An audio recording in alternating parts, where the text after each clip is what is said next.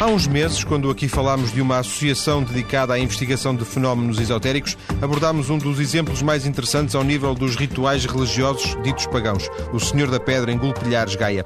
Agora que por estes dias se assinala mais uma romaria do Senhor da Pedra, pedi ao professor de Antropologia da Universidade de Fernando Pessoa do Porto para vir ao estúdio. Álvaro Campelo tem feito trabalho de campo em fenómenos de ritualização pagã, como o Banho Santo de São Bartolomeu do Mar ou a Senhora da Lapinha em Guimarães. Muito boa tarde, professor Álvaro Campelo. Viva. Boa tarde. O que é que a antropologia uh, se interessa? O que é que a antropologia vai buscar estes fenómenos para, para, os, para, para os estudar, para os conhecer?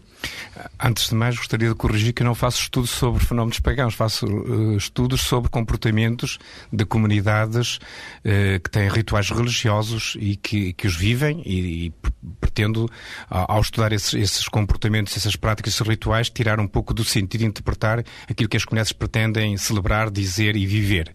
A antropologia, sendo uma, uma, uma, uma disciplina científica, eh, pretende estudar estes comportamentos, estas práticas, utilizando métodos de trabalho de campo, de proximidade com as comunidades, sem um preconceito eh, anterior sobre, sobre essas práticas e olhando para elas de uma forma poderíamos dizer, holista, de, de contexto, de conjunto, para aí vermos todos os sentidos que estão implicados nas práticas, seja os sentidos eh, da religião, da crença religiosa, os sentidos económicos, os sentidos estéticos, uh, as relações entre as comunidades, a relação com o espaço onde vivem, etc, etc. Existe mesmo uma antropologia das religiões, não sei se, se eh, edificada ao ponto de se poder constituir como uma disciplina. Sim, sim, sim existe uma sim. disciplina, a antropologia da religião, a antropologia das religiões, que poderia nascido no princípio dentro do campo da história das religiões, não é? mas não com a pretensão hoje de fazer uma espécie de uma, de uma, uma genealogia ou, ou de, uma, de uma gênese do, do, do, fenómeno religioso e das práticas primeiras da religião, como teria a história das religiões, mas para estudar todo, todas as práticas e o fenómeno religioso em si mesmo, tanto das sociedades ditas chamadas primitivas, não é? como das sociedades contemporâneas, urbanas e das práticas uh, religiosas uh, de, de, de, comunidades que, e de pessoas. Não é? De alguma forma é uma das características que uh, estes, estes fenómenos têm, que é essa coexistência de uma tradição, eu diria, ancestral, em convivência, em simultâneo com uma uh, tradição mais moderna, se calhar mais alicerçada em termos religiosos, um catolicismo uh, estruturado, uma romaria, uma procissão, ao mesmo tempo que depois se faz, se calhar, um banho santo uh, com uma galinha preta no Senhor da Pedra, no, no, São Bartolomeu do Mar, não é? Uhum. Há aqui esta, esta vivência dupla. dupla. É, é eu não gostaria também, também que, que esta, que, que, que, a nossa análise fosse uma espécie de uma análise evolucionista, ou seja, dizer que há uma espécie de, de um paganismo e de uma, de uma inconsciência de, e incapacidade de diferenciação entre o pagão ou entre o religioso e, e, e o, sagrado e o profano e uma consciência mais, mais uh, aprofundada, posterior, uh, dentro do campo do cristianismo, catolicismo, até ao dito secularismo ou sociedades secularizadas do Ocidente contemporâneo. O que eu, o que eu quero dizer é que que eh, nós tratamos de seres eh, de comunidades humanas e, e essas comunidades humanas vivem o religioso e vivem as práticas religiosas de formas muito diferenciadas, mas cuja prática, no fundo, terá, uh, responde a questões e a problemas e a objetivos muito próximos, não é? Tanto desde, desde das práticas ditas primitivas ou ditas pagás, que não gosto muito de não pagar, mas pronto, ditas pagás, até aquelas que estão associadas a grandes igrejas e a grandes cultos, uh, como o catolicismo. E muitas vezes a mesma pessoa vive uh, o, o, vive os, os, dois fenómenos, não digo em simultâneo, mas uh, quase em simultâneo. Sim, é possível que... Uma mesma pessoa, não é? Sim, é possível que pessoas uh, de, pertencentes a um, a um grupo religioso eh, tenham práticas que se distanciem um pouco dessa, heterodo... dessa ortodoxia Sim. religiosa. Mas em todas as religiões assim acontece, tanto o catolicismo como dentro do islamismo, como dentro do Sim. próprio judaísmo, ou seja, existem escolas, eh, vertentes, dissensões, seitas em todas as religiões. Ao mesmo tempo, também pessoas que se afirmam claramente eh, ortodoxas e crentes no discurso oficial do, e institucional de uma religião, ao mesmo tempo têm práticas religiosas, têm práticas rituais que se distanciam um pouco daquilo que a instituição ou o poder institucional dessas igrejas estabelece. E isso, as pessoas vivem com certa, com certa vontade, com certo, com, sem, sem grandes dificuldades. Na minha linguagem, que não é a sua, práticas pouco católicas, entre aspas, com, com o que isto quer dizer em termos de linguagem popular, ou seja, um, um, uma, uma, prática ao domingo, por exemplo, uma, uma Eucaristia dominical uh, clássica, uhum. tradicional, e depois, se calhar, participar numa, num, num banho santo ou, ou numa mesinha. Ou, sim, ou sim, as, as, pessoas, as pessoas são capazes de, de, de, de na sua vida, nas suas práticas religiosas, Fazer coexistir. coexistir esses diferentes elementos sem grande, sem, grande, sem grande contradição. A contradição é um pouco nossa, ou, ou a nossa classificação. É certo que, por vezes, tenho consciência que não estão a seguir aquilo que a instituição, o poder, os sacerdotes, os ministros, os, os, os responsáveis, os imagens, etc., etc., estabelecem. Mas não veem nisso um problema, um grande problema. Né? A, a, religião institucional tem um poder que é o poder que a, que a, classe dirigente dela estabelece, não é? que é uma forma de ordenar e de controlar o comportamento das pessoas, mas as pessoas também escapam a esse poder em comportamentos, poderíamos classificar de táticos, não é? Há uma estratégia das religiões, de, de, das igrejas institucionais, mas existe ao mesmo tempo também comportamentos táticos, que é uma forma das pessoas satisfazer determinado tipo de necessidades, de, de, de tipos de expectativas que eles não vêm uh, preenchidas, preenchidas por dentro da prática oficial e institucional. E isso sem, grandes, sem, sem, sem, graves problemas. E é uma forma também deles fugirem um pouco ao controle total de, de, das, de, das, das instituições religiosas. religiosas. No, na base de tudo isto, e o professor já usou a, a, palavra, está a crença. A crença foi, uh, segundo julgo saber, uh, o tema da sua, da sua tese de doutoramento, esta, esta, esta, ideia global de crença. Sim, de facto, podíamos dizer que não, não existe ser humano sem, sem a crença, não é? Sem a crença. Aqui não falamos de crença religiosa, mas a crença, esta atitude em que nós nos implicamos não é, Num, de, sobre um conteúdo, sobre uma prática, eh, podendo passar para além do elemento racional, não é? É, é, é, uma, é, uma, é qualquer coisa que fundamenta as práticas das pessoas e o comportamento das pessoas e a visão do mundo das pessoas. Eh, como diria o Serretot, eh, o que importa na crença não é tanto o conteúdo, mas é aquilo que eu, a forma como eu me implico nesse conteúdo, nessa prática. E quando nós, nós antropólogos, olhamos para essas práticas, vemos é a forma, certamente que nós descrevemos, trabalhamos sobre os conteúdos. É muito importante diferenciar, mostrar essa diversidade de conteúdos, até por um trabalho etnográfico e um Sem trabalho dúvida. de diferenciação dos, diferentes, dos, dos, dos diversos. Há características próprias. Há características próprias, há conteúdos próprios e os conteúdos não têm, têm valor em si mesmo. Mas o ato de crença é aquele que implica o indivíduo dentro desses conteúdos, dessas práticas, de uma forma em que a, a, a crença e o, o, conteúdo aparece como válido, como verdadeiro, como autêntico, como racional. A forma como o indivíduo se relaciona com Exato, o conteúdo. Exatamente. De alguma forma, quando nós olhamos para a religião, a religião, todo o discurso religioso eh, convém aqui logo dizer que não somos todos religiosos, não é? É? é um mito. A religião não é um fenómeno natural. Apesar dos antropólogos nunca terem encontrado uma comunidade humana que não tenha um discurso religioso, uma prática religiosa, não é natural ao homem ser religioso. É um facto cultural que não quer dizer nada a ver com ser verdadeiro ou ser falso. Eh, facto, podemos ser, de facto, eh, religiosos, crentes, e isso não implica nada dizer que estamos numa, numa, numa, numa, numa falsidade. Agora, há pessoas que não são crentes, e são humanos, não é?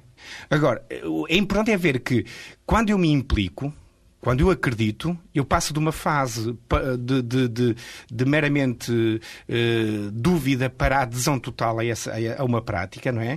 Uh, eu entro num campo de significados cognitivos que me parece como racional. Ou seja, aquilo que para um grupo exterior, a uma comunidade crente, parece, esses comportamentos parecem aberrantes, estranhos, irracionais. Para o crente, esse comportamento aparece claramente racional, eh, com sentido, e isso é, é, é, algo que nós devemos respeitar dentro dos, dos crentes. É? E é da sua tese de doutoramento sobre a crença que depois começa a fazer alguns trabalhos de campo em, em alguns desses eh, exemplos não, não, não, é, não é consequência, mas pronto, depois, como, como antropólogo, como, como uh, preocupado e, e alguns trabalhos de investigação que tenho feito, né, que tenho realizado, aí uh, entrei em alguns contextos culturais e algumas comunidades para, para estudar e, e, e analisar essas práticas religiosas. São fenómenos pouco estudados, genericamente? Devido a esse são, caráter são um bocadinho marginal. São, são fenómenos referenciados, são, são fenómenos muito publicitados pela comunicação social, porque têm, um, têm uma imagem há um lado esotérica, há um apelativo, não é? que as pessoas gostam de ver, mais não seja para, para ilustrar um filme telejornal ou um início de um, de, uma, de, uma, de, um, de um bloco noticioso, para mostrar um pouco a nossa ancestralidade, o nosso património.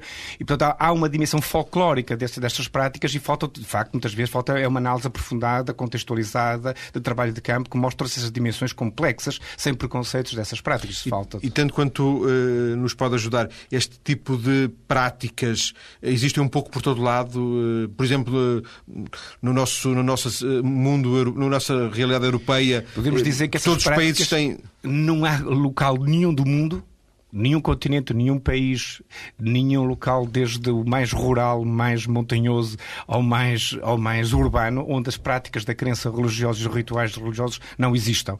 Dentro das cidades mais cosmopolitas do, cosmopolitas do mundo, como podemos falar Paris, Londres, Nova Iorque, essas práticas estão, estão dentro de, de, dos grupos, de, em, todas, em todas as classes sociais. É? E de alguma forma, citou esses, esses, esses exemplos mais cosmopolitas, de alguma forma, eh, uma série de movimentos nascidos na na, no final da década de 60 do, do século passado, uhum. aquele, associados a este movimento New Age, uh, de alguma forma representam também uma, alguma, algum regresso a essas origens, em alguns casos? É, é, é o regresso às origens, mas de forma, feito de uma forma diferente, na medida em que as pessoas, uh, no momento em que os, os, anos 60, o século XX é um século de contestação aos grandes poderes, às grandes instituições, sejam religiosas, políticas, como familiar, a sexualidade, mas a necessidade de afirmação de, um, de uma crença ou de um certo tipo de emoções, o regresso a uma certa espiritualidade fez com que as pessoas abdicassem das grandes religiões, as pessoas certas, pessoas, Sim, certos claro. grupos, não é?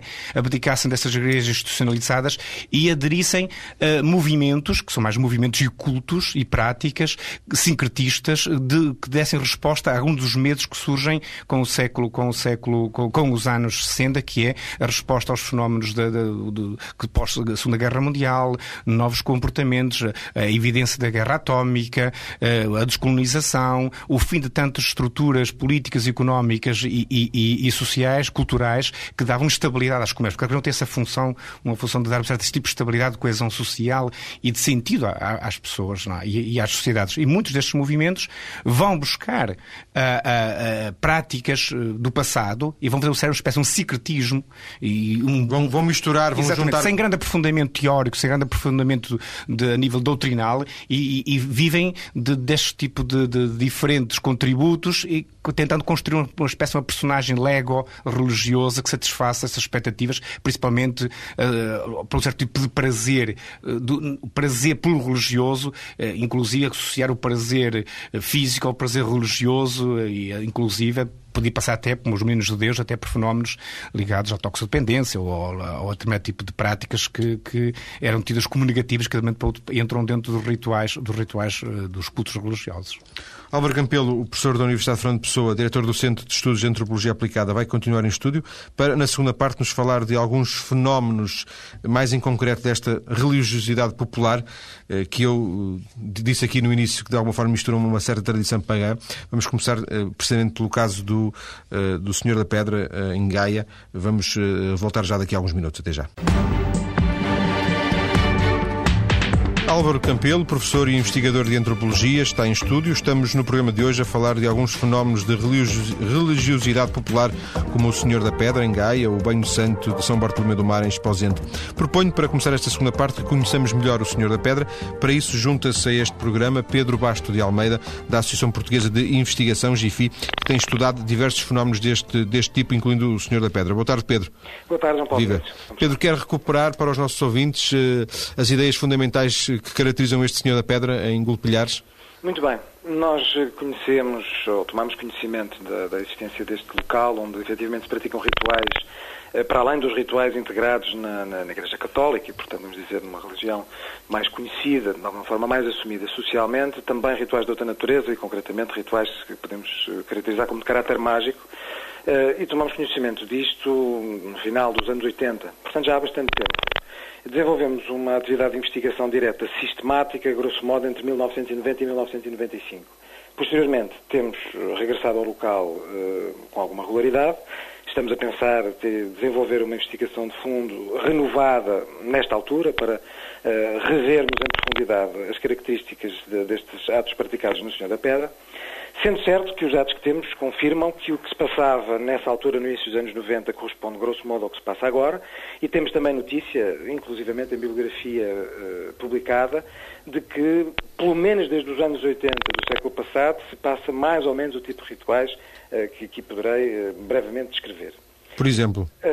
Estão em causa, se quisermos, duas abordagens eh, paralelas sempre dentro do campo mágico. E digo duas abordagens paralelas porque podemos dizer que não são sempre necessariamente o mesmo tipo de rituais que aqui são praticados, embora centrados na Capela do Senhor da Pedra, eh, concretamente, que se encontra junto ao mar, e numa capela mais pequena, chamada Capela dos Milagres, que se encontra num terreiro, digamos assim, eh, na praia, na povoação de, de Miramar. O paralelismo tem que ver com o facto de haver aqui uma, uma, uma, uma prática de atos rituais que poderíamos considerar de magia tradicional, ou seja, de alguma forma, atos que estão relacionados com uma religiosidade popular, que com o maior ou menor sincretismo com a própria religião cristã vão perdurando ao longo do tempo. Encontramos também sempre em paralelismo e por vezes em conjugação, digamos assim, traços já importados, vamos chamar-lhe uma globalização também desta espiritualidade e destas práticas, nomeadamente por influência da magia, eh, vamos chamar-lhe afro-brasileira, porque será eh, concretamente através do Brasil e de, de, de pessoas dessa nacionalidade que mais intensamente surge essa outra tónica. Em todo o caso, e se procurarmos globalizar um bocadinho a informação, tanto com uma tónica como com outra, há uma, uma, uma referenciação a este local, ao Senhor da Pedra, um, que eu sumariaria da seguinte forma. Em primeiro lugar, aliás, isso consta até de uma, de uma lápide que se encontra junto à capela do Senhor da Pedra, há, uh, penso com alguns dados históricos associados, mas para além disso, porque é aqui o mais importante, uma crença popular muito forte, no sentido de que naquele local onde veio a ser erigida no século XVII a capela do Senhor da Pedra, já muito anteriormente à uh, implantação do cristianismo no que é hoje Portugal, se praticavam atos religiosos e, portanto, ligamos aqui, globalmente também, mais uma vez, essa ideia de paganismo que já foi referida neste programa na, durante a primeira parte. Eh, e, portanto, uma ligação eh, ancestral, digamos assim. Por outro lado, eh, um, um relacionamento sincrético e não só, que dá curiosamente nomes diferentes a cada uma das duas capelas que referi, a Capela do Senhor da Pedra propriamente dita e a do Senhor dos Milagres, conforme estamos a falar de prática religiosa cristã ou de outra prática mágica. A capela chamada do Senhor da Pedra é chamada no âmbito mágico a capela do Senhor da Escuridão, enquanto a capela uh, dita dos Milagres é uh, chamada uh, a capela ou a capela do Senhor dos Amarrados, sendo que, por menos para algumas pessoas que entrevistámos, esta dissociação faz-se no sentido de que para os vivos valeria a componente religiosa enquadrada na religião católica e, portanto, a denominação normal e o culto, vamos dizer normal, e peço desculpa por utilizar esta expressão apenas como exemplo, não quero colocar, obviamente, os outros cultos numa lógica da normalidade, estou a falar de normalidade social, conhecimento médio, uh, relacionado com os vivos. E uh, o Senhor dos Amarrados, o Senhor da Escuridão, portanto, a prática ritualística que não está enquadrada na religião uh, cristã, católica, apostólica romana, relacionada com os mortos. Pedro, uh, conhece, uh, conhece a Associação e o Pedro em concreto outros exemplos com pontos de contacto ao, a este Senhor da Pedra noutros pontos do país?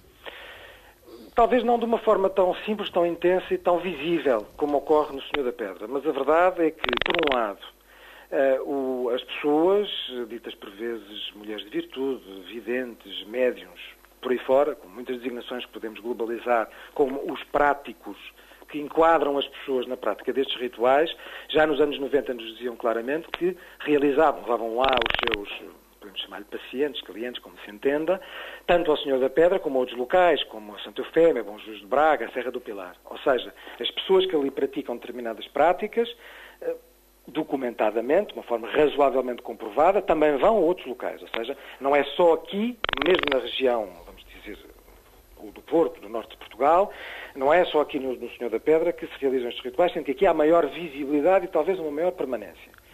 Uh, há outros locais do país onde isto também acontece. Eu poderia até dar um exemplo, surgiu agora, que não tem necessariamente a ver com prática mágica no sentido estrito, ou este tipo de rituais, mas que também tem a ver com sincretismo religioso, que também, como no, Senhor da Pedra, de alguma forma é imposto à população, à Igreja Católica e aos, aos sacerdotes, que é o caso de Vera Cruz de Marmelar, eh, próximo de Portel, no Alentejo, onde, de alguma forma, sempre se praticaram rituais de exorcismo, também, muitas vezes, pelo menos em certas épocas, com a presença de médiums, mulheres de virtude, aquilo que queremos chamar. Sim. Ou seja, a população atribuindo um certo, um certo valor especial, espiritual e mágico a um certo local, a um certo objeto existente num certo local. Caso de Vera Cruz de Marmelar, impondo, portanto, essa religiosidade, mesmo quando, de facto, não é muito fácil à Igreja Católica assumir e aceitar uh, a realização destas práticas que lhe são de alguma forma estranhas.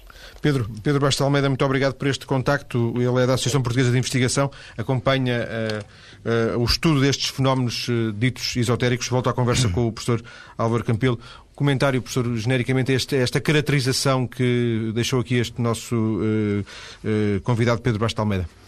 Ora bem, eh, primeiro, em primeiro lugar, eh, gostaria que fosse ultrapassar essa dicotomia, claramente, da Igreja Institucional e, e, de, e, de, e de religiosidade popular, apesar de haver na, na, na Gênese, de facto, rituais propriamente dentro da capela, com controle da Igreja, e certo tipo de rituais fora e, noutros, noutras horas, eh, mais dominados por, por intenções particulares ou por outros grupos que, exteriores à prática religiosa católica.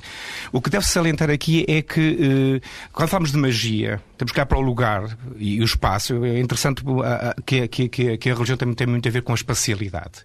E verificar que, por um lado, todos os fenómenos estranhos têm que ser controlados, têm que se dar um sentido. O caso daquele penedo, daquela rocha, no caso do Senhor da Pedra, que tem que se dar um sentido. Portanto, não é estranho que apareça na fachada da capela que aquilo ali talvez seja o primeiro local de cultos, de culto religioso que na freguesia do Golpilhas tenha existido. É, é muito natural que assim seja e é muito natural que depois o cristianismo se apropriasse desse local Sim. para, para se sedimentar existia antes Exatamente. do cristianismo. Porque, olhando para um Penedo, por exemplo, é, é, é, é um lugar como Maná, dizemos nós, a antropologia, que tem poder se tem poder, porque, porque é fora do comum. A religião olha para o espaço desta forma, para o excepcional e olha para o, e depois sacraliza o espaço normal da vivência, onde as pessoas vivem, trabalham, todo esse espaço é sacralizado por capelas, por alminhas, por cruzeiros, por sinais que deixam no território, que é uma forma de se apoderar e dar sentido e segurança a esse território. E aquilo que aparece estranho, que é o caso deste fenómeno uh, uh, topológico, deste, deste penedo, tem que ser dominado. Mais do que o, o, o penedo aparece e as pedras que saem de fora, que saem de, do, da terra, como a dizia, são espécie de esqueletos ossos da terra. E quando aparecem no exterior, realizar determinado tipo de rituais significa que vamos entrar em contacto com o interior da terra, onde estarão as grandes forças, forças do oculto, forças poderosas, e portanto há uma espécie de contacto nesta forma com outros, outros locais, com, outros, com outras situações. É lógico que eh, eh as práticas, os cultos vão se renovando conforme os grupos que aqui estão. É muito natural que ali aparecem práticas associadas ao candomblé, como dizia, imigrantes, imigrantes, a Manjá, a Senhora dos Mares, porque ali ainda mais, mais forte é porque comunica com um mundo que era inacessível, que é o fundo do mar, não é? de uma forma mais poderoso, é para as pessoas esse, esse, esse local. Hum, portanto, é muito, é muito normal, é? é? muito normal que ele tenha, tenha existido cultos anteriores e é muito normal que a Igreja o, o, tenha, o tenha sacralizado para, de uma forma, educar, dar outro sentido à, àquele, àquele local. Eh, eh, aqui juntava uh, um outro. Eu, eu, queria só acrescentar um bocado de falar aqui do discurso entre os vivos e os mortos. E, de facto, a Capela do Senhor dos Milagres, que está naquela parte mais, mais a leste, né, dentro já de um, urbano, já de um espaço ordenado de jardim, e a, espaço, e a Capela do Senhor, do Senhor da, da Cruz, né, do Senhor da Pedra, desculpa, do Senhor da Pedra, eh, funciona como uma espécie de dualidade, não é? Mas é, é uma espécie também de, de dois momentos da paixão de Cristo, não é? Em que o amarrado Cristo. Porque as pessoas dão sentidos e, e nem sempre os sentidos se podem interpretar totalmente, têm que ser bem confrontados. Ou seja, quando lá estive, por exemplo, uma vez uma pessoa disse-me que o Senhor dos Milagres era diferente do Senhor da Pedra, que o Senhor da Pedra era irmão do Senhor de Matozinhos. Porquê, porquê é que era irmão? Porque tem a mesma posição na cruz e, e são irmãos, não é? E quando ele confrontamos são o mesmo Cristo. Pois são o mesmo Cristo, mas são mais irmãos, são mais iguais, são iguais, não é? Portanto, as pessoas dão muitos sentidos. O amarrado e, e, e a escuridão, não é? As pessoas só, só, só pedem só esta relação entre escuridão e luz. É interessante que ah, fora da capela há uma espécie um santuáriozinho, se põe as, as, velas, não é? Uma espécie de um, de um nicho, Sim. não é? Há esta, cá está a dicotomia luz, trevas, vida, morte. Mas bem nunca, mal. bem mal. Nunca poderemos dissociar e dizer assim, este é dos vivos, este é dos mortos. Não. Quando estamos a, a, tratar dos vivos, estamos a tratar dos mortos. Quando estamos a tratar dos mortos, estamos a tratar dos vivos. Porque uma, um dos, dos, fenómenos interessantes do, do, da religião é que eh, esta fronteira entre vivos e mortos é uma fronteira de posicionamento, mas não de limitação. Né?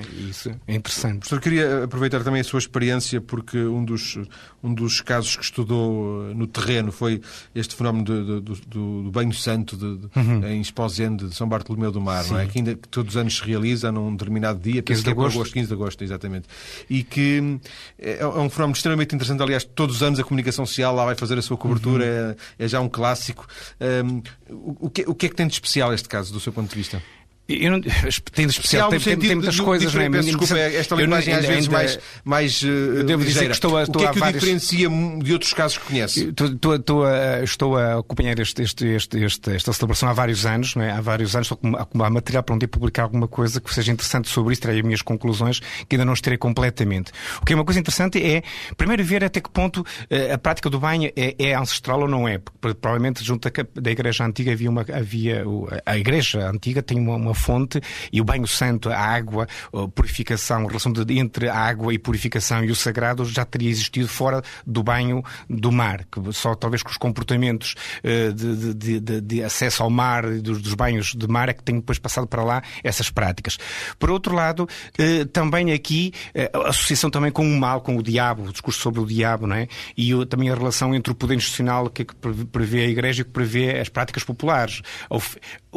Para mim o interessante é que nada, tudo escapa a uma definição definitiva. Dizer que se tem que oferecer, por exemplo, galinhas pretas, quando nós lá encontramos galinhas de outras cores, inclusive cheguei, se, cheguei, a encontrar, pretas, pronto, é? cheguei a encontrar patos lá dentro, não é?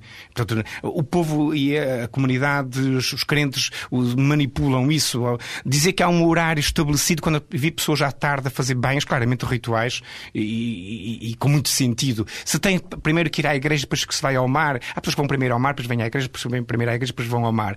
Portanto, há uma variedade de práticas, uma variedade de rituais o profundo está na forma e o sentido, talvez, a conclusão que eu, que eu procuro um dia chegar, não vou dizer agora aqui porque ainda não tenho todos os elementos para o fazer, mas será esta relação entre a, a água, não é? o bem e o mal e, e, a forma como a comunidade faz uma espécie de uma comensalidade. O grande, o grande, o grande refeição que tinham no Areal é uma celebração das próprias desse, dessa, dessa, dessa festa, é? dessa festa. Ou seja, também é muito interessante verificar como é que as pessoas que vêm a São Bartolomeu do Mar são pessoas do interior, como é que as pessoas do interior se relacionam com o litoral é muito interessante ver isso. Então, avançando um bocadinho para o interior, neste caso, eh, um outro exemplo que, que, que estudou em Barcelos, eh, Sim. aí diferencia-se porque eh, o diabo é uma coisa um bocado tabu, não é? E ali há um, uma espécie de um culto ao diabo. Pronto, há quem diga que há um culto ao diabo, eu não acredito que seja um culto ao diabo no, no, senso, no sentido estrito. Sim. Acredito que as pessoas em São Bento da Várzea, como, São como, Bento da Várzea, eh, que, que agora festa também em junho, eh, as pessoas vivam aquela, toda a história de São Bento que foi tentado por, por, por, para, para, para não ser, para não se dedicar ao, à, religião, para não, se, para não ser frado, podemos dizer, foi tentado por uma mulher e há aquela, uma capela exterior onde aparece, algumas pessoas dizem que é a capela do diabo, onde está uma figura uh, tipo dragão antropomorfizado e uma, e uma mulher eh, que lhe chamam a, a, Madame, que seria a pessoa que na altura seria à frente das casas da prostituição, não é? E, e, e, o São Bento é aquela tentação. E as pessoas têm medo, têm medo do diabo, ou seja, têm que, sentem necessidade de negociar com ele, de oferecer dinheiro a ele. Saber que a capela é a capela de São Bento, uma capela de São Bento, mas as pessoas focalizam naquela pessoa que está ali, naquela entidade, Sim. não é? Tentando negociar com ele com que eles não com que ele durante o ano não faça mal. Acalmá-lo, não é? Porque com o diácono dizem nem bem nem a mal e por vezes ele ajuda, por vezes primeiros que não embaraça a nossa vida, não é? E daí também essa forma de ritual de, de negociar com ele, de conversar com ele para que nada aconteça. Inclusive houve um ano em que uns jovens uh, uh, lançaram uns tiros sobre, sobre a figura, de, sobre essa estátua, danificando-a, e logo assim queiram ao rio um regato que logo embaixo, e todo logo um, um acontecimento que, que, justificou e que, que legitimou. Aumentou, exatamente. exatamente que fizeste mal ao diabo, é lá que te acontece e cais logo ali abaixo e castigo. o castigo, não é? Portanto, há, há, que ter medo dessas forças do mal, e, porque o mal tem, tem poder e, e há que negociar com ele. Características deste culto ao diabo de São Bento da Várzea, em Barcelos, que juntamos outros exemplos que fomos dando aqui desta religiosidade popular, digamos assim, nesta expressão mais ou menos aceite. Agradeço ao professor Álvaro Campelo ter vindo à TSF esta tarde para uma conversa sobre precisamente este tipo de fenómenos. Muito obrigado e boa tarde. Obrigado, eu.